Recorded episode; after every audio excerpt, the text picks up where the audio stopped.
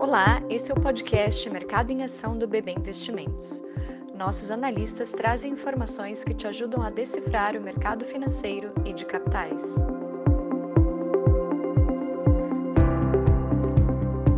Olá a todos, bem-vindos a mais um episódio do Mercado em Ação.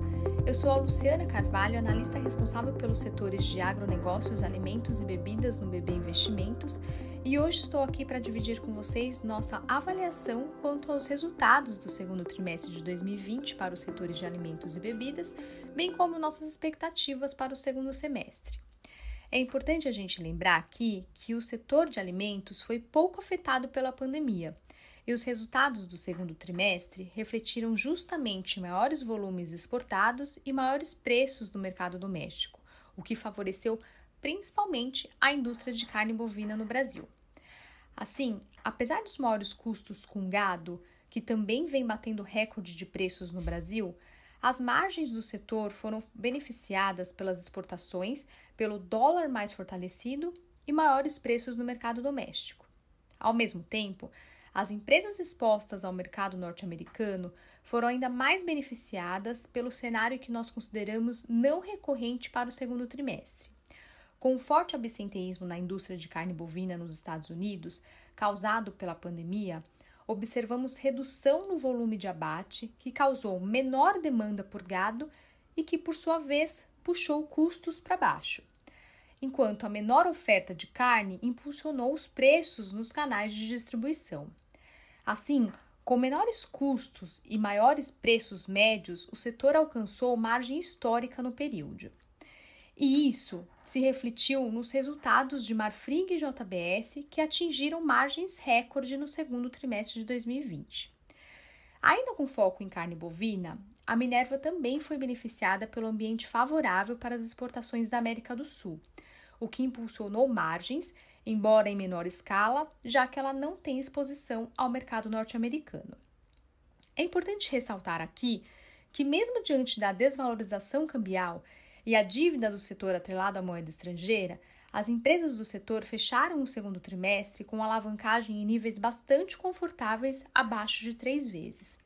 Assim, apenas para concluirmos o raciocínio para a carne bovina, a nossa expectativa ainda é bastante favorável para a indústria, uma vez que a China continua com demanda consistente, o que deve sustentar exportações ao longo do segundo semestre.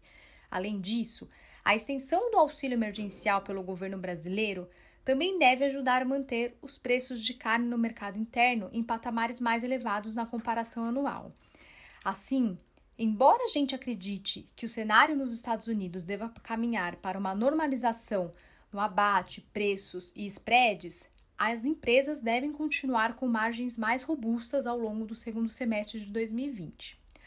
Por outro lado, Falando um pouco sobre a indústria de carne de frango, para chegar até os resultados de BRF, observamos que maiores custos impactaram margem e, mesmo com avanços na venda de produtos processados e exportação, ainda assim a rentabilidade ficou abaixo na comparação anual. Vale lembrar também que a gente estava esperando um resultado, um reajuste de oferta por parte da indústria para que o repasse dos custos com grãos pudessem ser facilitados. No entanto, dados da ABPA já apontam para alojamento 16% superior ano contra ano no primeiro semestre de 2020, o que deve aumentar a oferta ao longo do segundo semestre.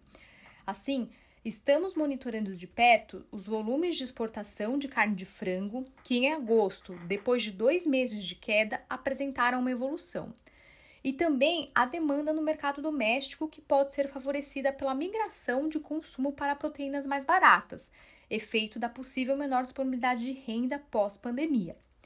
Enquanto isso, ainda apontamos para um cenário mais desafiador para a indústria de carne de frango, com custos mais elevados por conta do aumento dos preços do milho e soja. Já o setor de bebidas teve impacto significativo da pandemia, com queda de produção e vendas, por conta do fechamento de bares e restaurantes, principalmente no segundo trimestre. Assim, Ambev reportou menor margem histórica de 28,8% contra 38,6% no mesmo período do ano passado. Para os próximos trimestres, esperamos uma recuperação gradual de margens, principalmente pela expectativa de reabertura da economia e volta das atividades, mesmo que moderadamente. Com isso, os últimos dados de produção de bebidas divulgados pelo IBGE já apontaram certa recuperação na produção de bebidas. Após dois meses consecutivos de queda significativa, em junho, a produção de bebida alcoólica superou em 16% o mesmo mês do ano passado. Além disso, o anúncio de reajuste de preços feito pela Heineken em agosto também favorece o cenário para a estratégia de precificação de Ambev ao longo do segundo semestre de 2020. Bom, esse foi um resumo dos resultados do segundo trimestre de 2020 para o setor de alimentos e bebidas e um pouco da nossa visão para o segundo semestre. Para mais informações, não deixem de acessar nossos relatórios em nosso portal investimentos.bb.com.br. Até mais!